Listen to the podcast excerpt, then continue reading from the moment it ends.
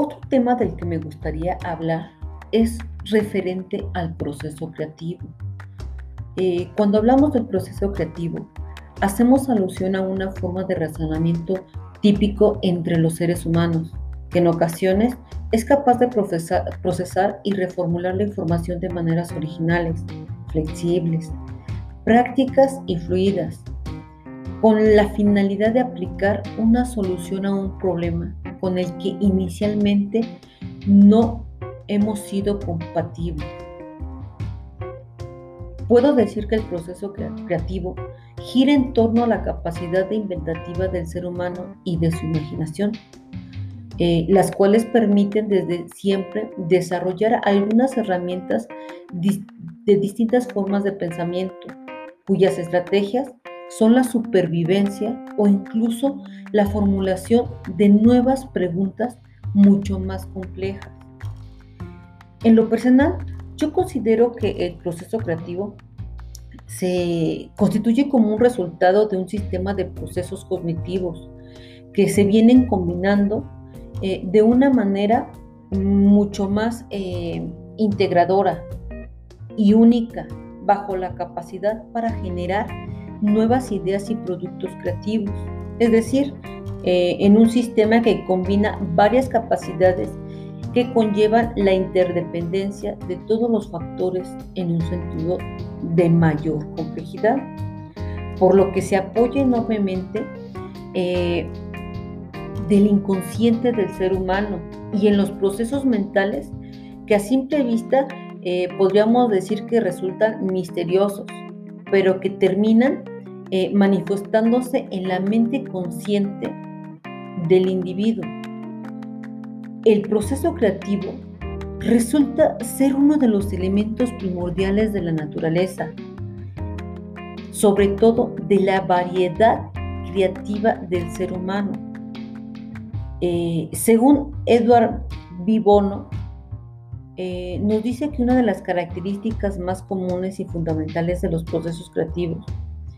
corresponde a la aproximación eh, como sistema cognitivo dinámico y autoorganizado entre las coincidencias comunes de las operaciones mentales del proceso creativo, en las que distinguimos la memoria, la percepción, la capacidad de asociar nuestras ideas, eh, el procesamiento de datos e información,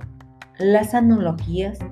y algunos otros aspectos psicológicos como la intuición, las emociones y los sentimientos. Para poder favorecer eh, el proceso creativo, nosotros debemos de considerar cuatro fases primordiales en las cuales transcurre este desarrollo. La primera es la preparación o investigación y como su nombre lo indica, es una etapa preparatoria de un proyecto en la que se recauda la información en base a los intereses y asuntos con ideas originales, ¿sí? El la segunda fase, pues es la incubación, eh, la cual una vez recaudada la información necesaria eh, y adquirida, eh, surge el estado mental necesario, en este caso la creatividad, para continuar su marcha de una forma menos evidente, vinculando lo inconsciente y lo imperceptible, en lo que aparentemente podemos decir que no se realiza ningún esfuerzo. La tercera etapa es la, iluminación. Eh, esta etapa sugiere eh, lo que eventualmente termina ocurriendo, eh, en el que se desarrolla un destello, una visión, una manifestación de la imaginación y de la originalidad como fruto de las etapas anteriores y que se asocia con el nacimiento de una idea. Y la última etapa es la etapa de verificación.